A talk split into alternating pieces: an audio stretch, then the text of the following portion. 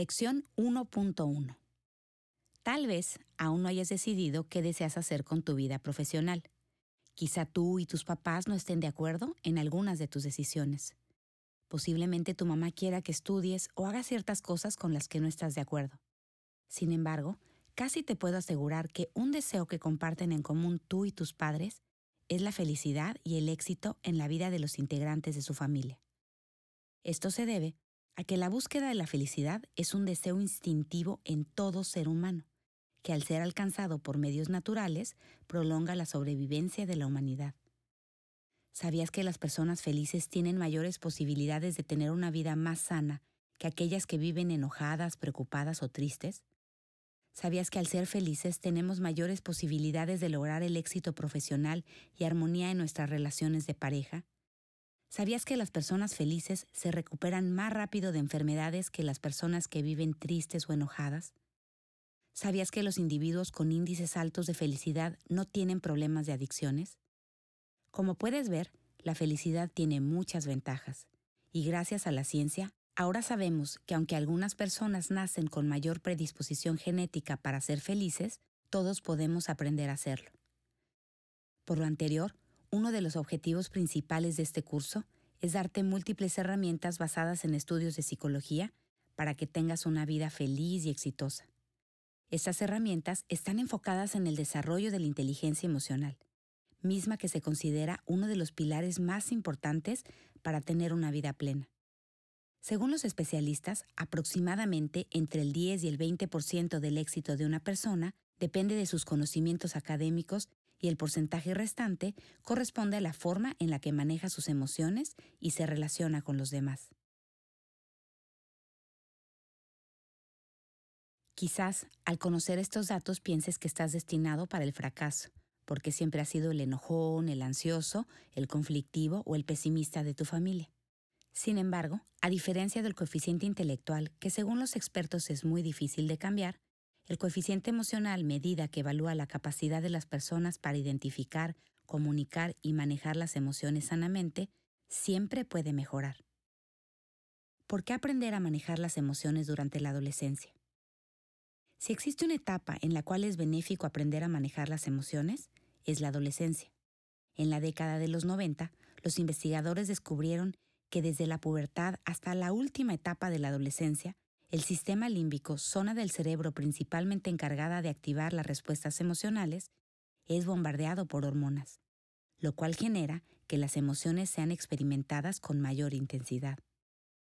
¿Has observado la diferencia de volumen con el que la mayoría de los jóvenes escucha la música en comparación con el volumen al que le escuchan la mayoría de los adultos? La música nos hace sentir, y la manera de escucharla y el tipo de canciones que disfrutamos reflejan la intensidad con que experimentamos nuestras emociones. ¿Has observado cómo muchas jovencitas que inician la adolescencia lloran con mayor facilidad que las niñas de 8 años? ¿Has visto que numerosos jóvenes experimentan vergüenza o enojo de manera más intensa que los niños pequeños? ¿Te has percatado que en secundaria los grupos tienden a gritar y a ser más expresivos que los grupos de la primaria? Si tu respuesta es afirmativa a una o varias de las preguntas anteriores, quiere decir que has sido testigo de la intensificación de las emociones en la vida de los jóvenes. Si mis emociones se vuelven muy intensas en la adolescencia, ¿significa que debo ignorarlas? No. Como veremos más adelante, todas las emociones tienen una función muy importante, por lo que bloquearlas o reprimirlas a la larga provoca desequilibrios emocionales pero dejar salir tus emociones no significa exagerarlas o hacerlas grandes. Debes saber que magnificar las emociones también genera problemas de conducta y dificultad para tomar decisiones inteligentes. Esto se debe a que las emociones intensas bloquean la información proveniente de la corteza prefrontal, la parte del cerebro encargada de manejar las emociones con inteligencia. ¿Qué es la corteza prefrontal y para qué sirve? Nuestro cerebro cuenta con una parte muy importante que nos diferencia de los animales primitivos como las lagartijas y los dinosaurios. Esta zona se llama corteza prefrontal. La corteza prefrontal es la encargada de la toma de decisiones conscientes, de diferenciar entre lo que está bien y mal, de generar estrategias para alcanzar nuestras metas y de almacenar gran parte del conocimiento. Cuando tú estás cansado porque te desvelaste la noche anterior y a pesar de tu fatiga intentas poner atención en clase porque deseas obtener buenas notas, existen dos partes del cerebro que compiten en la transmisión de información. Por un lado, tu sistema límbico, la parte encargada de las emociones, te dice que te sientes fatigado. Por otro lado, tu corteza prefrontal te comunica que no es momento para dormir, porque según tus metas deseas obtener un buen promedio y según tus valores eso no es respetuoso.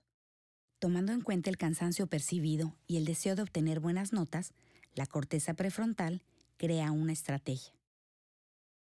Hacer un esfuerzo adicional por el momento para poner atención en clase y al terminar la escuela llegar a casa a dormir. Quiero enfatizar que la fuente de nuestra inteligencia, la estrategia para llegar a la luna, el ingenio para inventar un automóvil o un aparato electrónico, fueron generados en la corteza prefrontal de muchos seres humanos. Por eso, es fundamental estar en contacto con sus mensajes. Pero cuando experimentamos las emociones con un volumen muy intenso, entorpecemos el funcionamiento de la conciencia y con ello nuestra capacidad para planear, razonar y tomar decisiones inteligentes. Tan solo es necesario que recuerdes una ocasión en la que experimentaste miedo intensamente en un examen y tu habilidad para recordar los contenidos estudiados desapareció. O alguna vez en la que tú o un familiar actuaron inadecuadamente al sentir su enojo y al pasar la intensidad de la ira sintieron arrepentimiento o vergüenza. Las personas que desarrollan su inteligencia emocional aprenden a modular la intensidad de sus emociones, a escuchar e interpretar los mensajes de éstas para combinarlos junto con la información de su conciencia, y así tomar decisiones inteligentes basadas en sus metas, valores y principios. Por lo anterior, a mayor desarrollo de la conciencia, mayor capacidad para manejar las emociones sanamente. Este tipo de aprendizaje puede comenzar en cualquier etapa de la vida, pero al iniciarlo en la adolescencia existen mayores posibilidades de que se vuelva un hábito. Otra manera de entender la importancia de desarrollar la inteligencia emocional es a través de la siguiente reflexión. Imagina que el día de hoy tus padres te regalaran una nave último modelo para llegar a la Luna. Ahora visualiza que entras a la nave y frente a ti está el centro de controles para manejarla. Este está compuesto por un tablero lleno de botones de diferentes tamaños, colores y funciones, como el que se muestra a continuación. ¿Qué harías tú para llegar a la Luna con tu nave utilizando un centro de controles parecido a este? ¿A cuál de las siguientes frases se parece más tu respuesta? ¿Presionaría los botones para ver qué pasa? ¿O primero leería el instructivo para saber la función de cada uno de los botones y así aprender a manejarlos adecuadamente. Cuando hago estas preguntas a los participantes de mis conferencias y talleres, en la mayoría de los casos, la gente está más de acuerdo con la segunda respuesta, porque todos reconocemos que conocer la función de cada uno de los botones de la nave y saber manejarlos adecuadamente nos da mayores posibilidades de tener un viaje seguro con un final feliz. Las emociones actúan como algo semejante a un centro de controles dentro de nosotros. Son un grupo de circuitos neuronales que se encienden y se apagan durante los diferentes momentos del día para comunicarnos información precisa acerca de nuestro entorno e interior, y que además nos impulsan a actuar de formas específicas. Por ejemplo, si en este momento tuvieras encendida la red neuronal del enojo, esta te estaría avisando que algo amenaza tus necesidades o deseos y simultáneamente el enojo te impulsaría a actuar de forma defensiva o agresiva. En cambio, si en este momento tuvieras encendido el circuito neuronal de la tristeza, este posiblemente te estaría avisando que has perdido algo y te impulsaría a reflexionar acerca de tu pérdida. Para dejar más clara esta analogía, te invito a conocer la siguiente historia. Hace muchos años en nuestro sistema solar vivía una nave que no sabía cómo volar. Volaba descontrolada todo el tiempo. Unos días le salía mucho fuego de sus turbinas, su motor estaba muy caliente y quería chocar contra todo lo que se atravesara en su camino. Otros días temblaba todo el tiempo, salía huyendo ante cualquier cosa que estorbara su camino y no dejaba de temblar hasta que encontraba un lugar donde refugiarse. En ocasiones, a la nave le pesaba mucho su cuerpo, mientras le salían unas gotitas de su parabrisas y sus motores hacían unos ruidos extraños que sonaban como suspiros. Desesperada, porque era la única nave del sistema solar que no sabía cómo volar, decidió aterrizar en Marte con la decisión de reciclar sus partes y no volver a volar jamás. Un marciano que escuchó los extraños sonidos que provenían de la nave se acercó a ella para preguntarle qué le pasaba. La nave le contó su historia. Pero no tienes que ser tan dramática. Yo te voy a ayudar, dijo el marciano. No tengo remedio, marciano. Hace mucho tiempo Fui construida por un extraño científico que me puso un centro de controles para seres humanos, le explicó la nave. ¿Me dejas verlo? preguntó el marciano.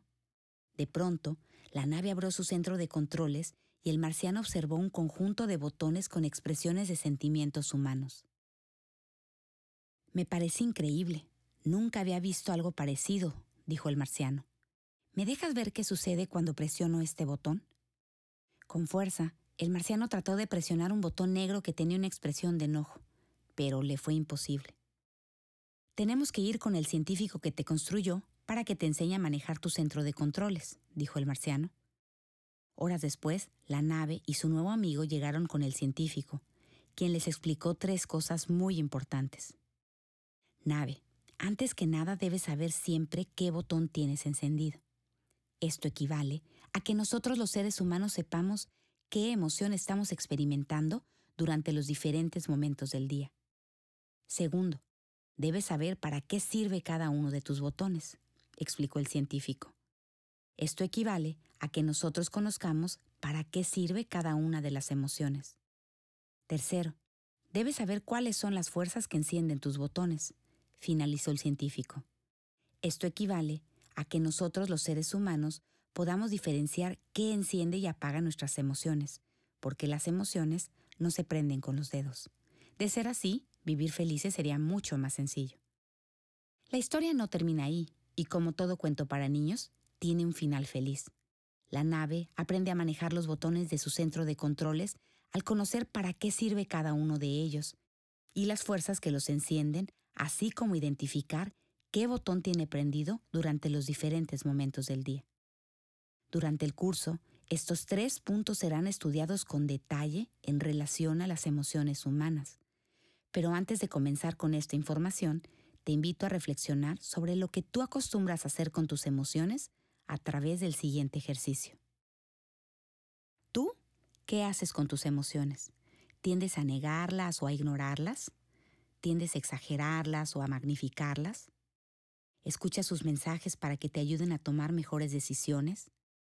Te das el tiempo de conocer para qué sirve cada una de las emociones y así manejarlas adecuadamente. ¿Evitas sentir algunas que son muy incómodas, como la culpa o la vergüenza? Muchos de nosotros aprendemos a manejar nuestras emociones de acuerdo a lo que vimos a nuestros padres hacer con ellas durante nuestros años de formación. Por eso, también te invito a reflexionar lo siguiente. ¿Tu papá acostumbraba hablar acerca de lo que siente? ¿Tu mamá acostumbraba hablar acerca de lo que siente? ¿Alguno de tus padres acostumbra a magnificar o exagerar sus emociones? ¿Alguno de tus padres pierde el control cuando se enoja? ¿Alguno de tus padres tiene dificultad para reconocer su sentimiento de culpa? ¿Alguno de tus padres conoce la función de las emociones y te ha hablado de ello? Es importante saber que es natural que la mayoría de las personas responda que no a la última pregunta. Esto se debe a que la información acerca de las emociones es relativamente nueva y pocos padres de las generaciones anteriores fueron educados en este tema. Durante este curso conocerás a fondo la función de cada una de las emociones, las maneras en las que comúnmente las manejas de forma destructiva y muchas estrategias para manejarlas sanamente. También se explicará cuáles son las fuerzas que activan y desactivan las emociones, la diferencia entre emoción y sentimiento, así como el efecto que éstas tienen en nuestro cerebro y cuerpo.